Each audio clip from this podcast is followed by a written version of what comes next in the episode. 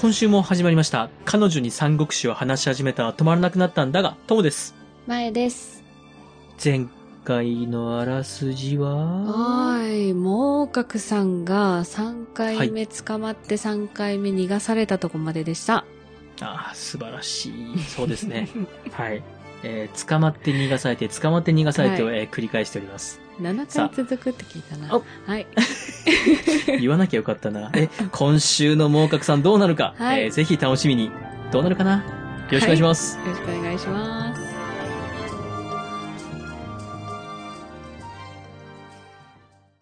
彼女に三国志を話し始めたら止まらなくなったんだが、では早速、あらすじに入っていきます。今回は、はい。欧風雨戦と独戦に触れていきます。うん前回ですね、うん。まあ、逃がされた猛角と猛友、この兄弟なんですけども、うん。えー南蛮の奥の方へと逃げていきます。はい。で、孔明たち蜀軍もですね、露水という大河を越えて、さらに南蛮の奥へ奥へと入っていきます。で、猛角は南蛮の奥深くまで引きましたので、今まで以上に慎重に物事を考えまして、南蛮中に撃を飛ばします。孔明が攻めてきたと立ち上がれと声をかけますと、南蛮中からですね、大軍が集結してきまして、はい。猛角はですね、先の敗戦を忘れまして、もうこんだけ集まったら勝てるわいということで、闘志をみなぎらせまして、蜀の陣を襲います。うん。で、その時ですね、たまたま孔明が各陣を視察していたタイミングでして、うん。孔明は急いで本陣に引き返していきます。はい。で、本陣の前まで攻めてきた南蛮軍は、こもる蜀軍をですね、馬鹿にします。やーい、出てこいみたいな感じで馬鹿にしまして、で、これをですね、もう毎日のように挑発するんですよ。ほところが、孔明がですね、いやいや、出ちゃダメだから、と。あのね、あれはもう、ほっときなさいっていうことで、まあ、ちゃんと命令をしてまして、う。うんで、全く反応がないんですよ。はい。で、猛角はもう孔明にね、何回も捕まってますんで、いや、孔明の罠があるかもしれんから、ちょっと様子を見ようっていうことで、陣の中には踏み込まないでいます。うん。ところが、朝晩の食事を作る煙すら上がっていないっていうことで、あれって、本当にいないんじゃない？みたいな感じになりまして、うん。思い切って踏み込んでみると、そこはですね、もうもぬけの殻なんですよ。あら。食軍が一人もいなくて、うんしかも、その引き返した様を見るとどうも慌てて引き返したように見えると。うん。ここで猛角、知恵が回りますので、ははーんと。これは、おそらく義か語が、蜀の本国に攻め込んだんだなと。おだから、もう急いで引き返している最中に違いないということで、逃げる蜀軍を追いかけます。うん。しかしですね、逃げた先、まあ、川岸に集まっている蜀軍を見ると、ものすごい硬い守りの頂上を作ってるんですよ。うん。あ、これ、硬い守りを作ってるように見せかけて、これは偽装だなと。うん。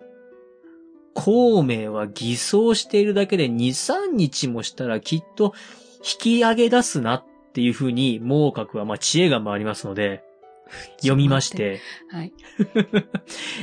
これはすぐ逃げ出すから今のうちに追撃用の川を渡るための船を作っておけと命じまして、うん、猛角はじっと待ちます。はい。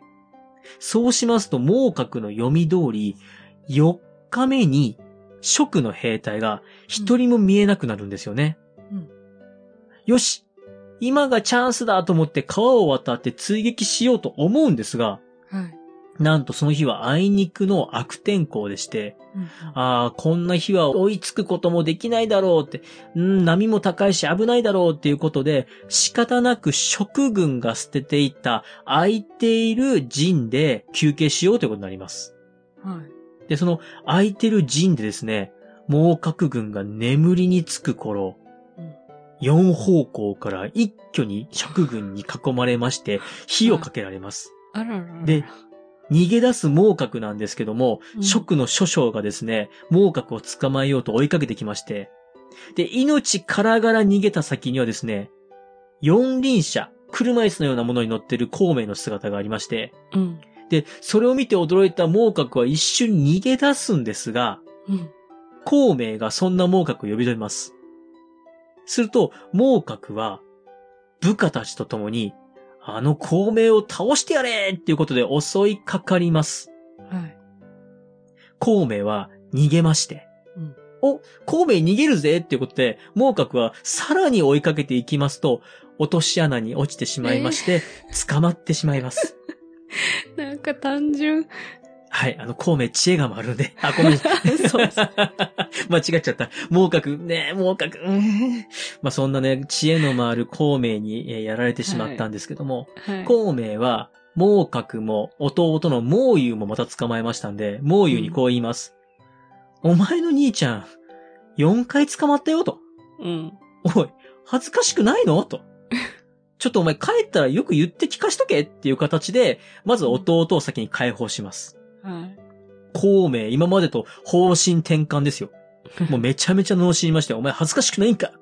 お前みたいなやつはもう切って捨ててやるわいっていうことで、切ろうとするんですけども、うん猛角はですね、いやーと、この詐欺のような詐術に騙されて負けたんだと。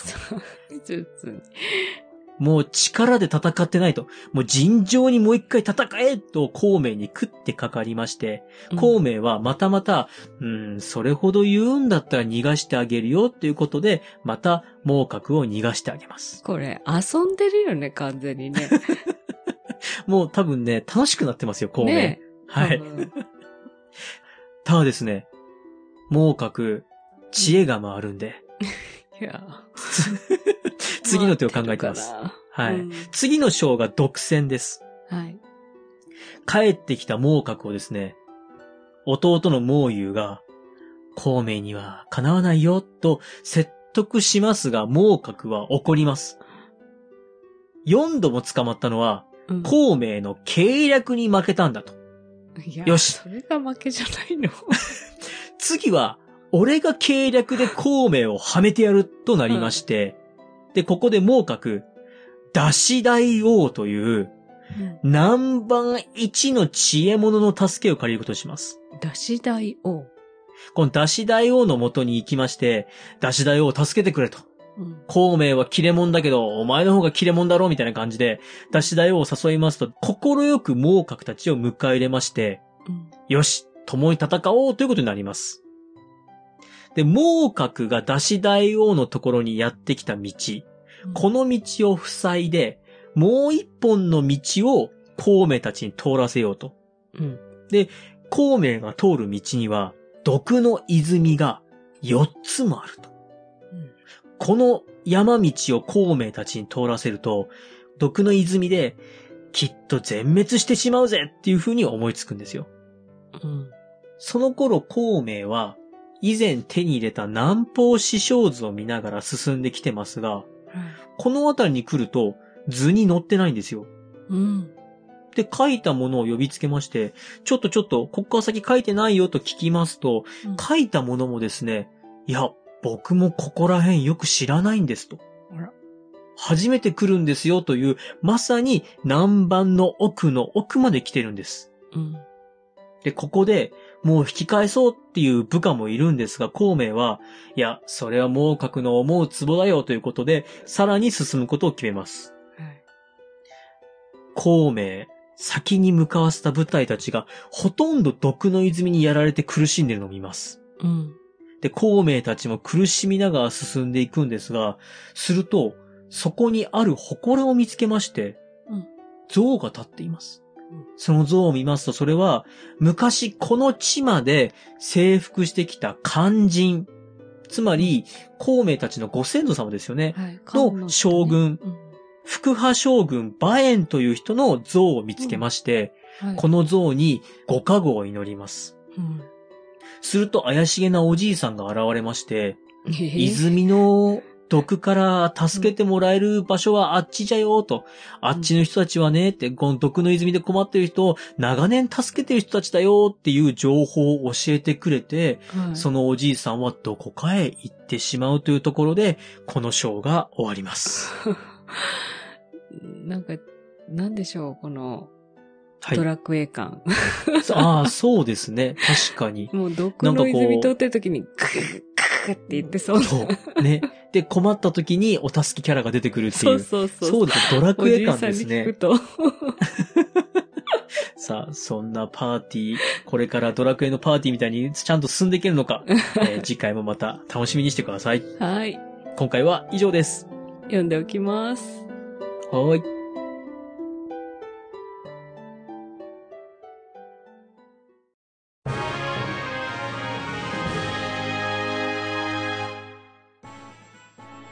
エンディングです。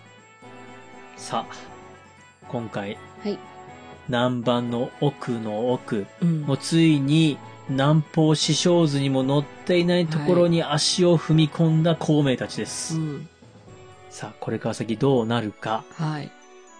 えーそんな中ですね、私たち、義語職の戦いに決着をつけたいと思って、いろいろと募集してますが、えっ、と、一応南蛮の方々も職に入れていただいてよろしいですかね？えーそうなんですね。はい。そうしましょう。南蛮の方々も職っていうことで、ちょっとこれ職有利になるんじゃないかな。えっと、あの、イベントのはい。アンケートの概要の方よろしくお願いします。はい。概要欄に専用フォームを置いております。え皆さんの推しの国、義合色の中から一つ選んで、その理由も添えてお答えください。お待ちしております。はい。締め切りは12月31日、日本時間の23時59分までです。どうぞよろしくお願いします。はい、よろしくお願いします。楽しみですね、どこが勝つか。うん、本当に。これね、本当にマジで僅差になると思うから、うんどうせ私の一票って思ってるあなた、ぜひ選挙みたいなこと言ってる。送ってください。はい、お待ちしております。お待ちしております。では、また次回お会いしましょう。バイバイ。バイバイ。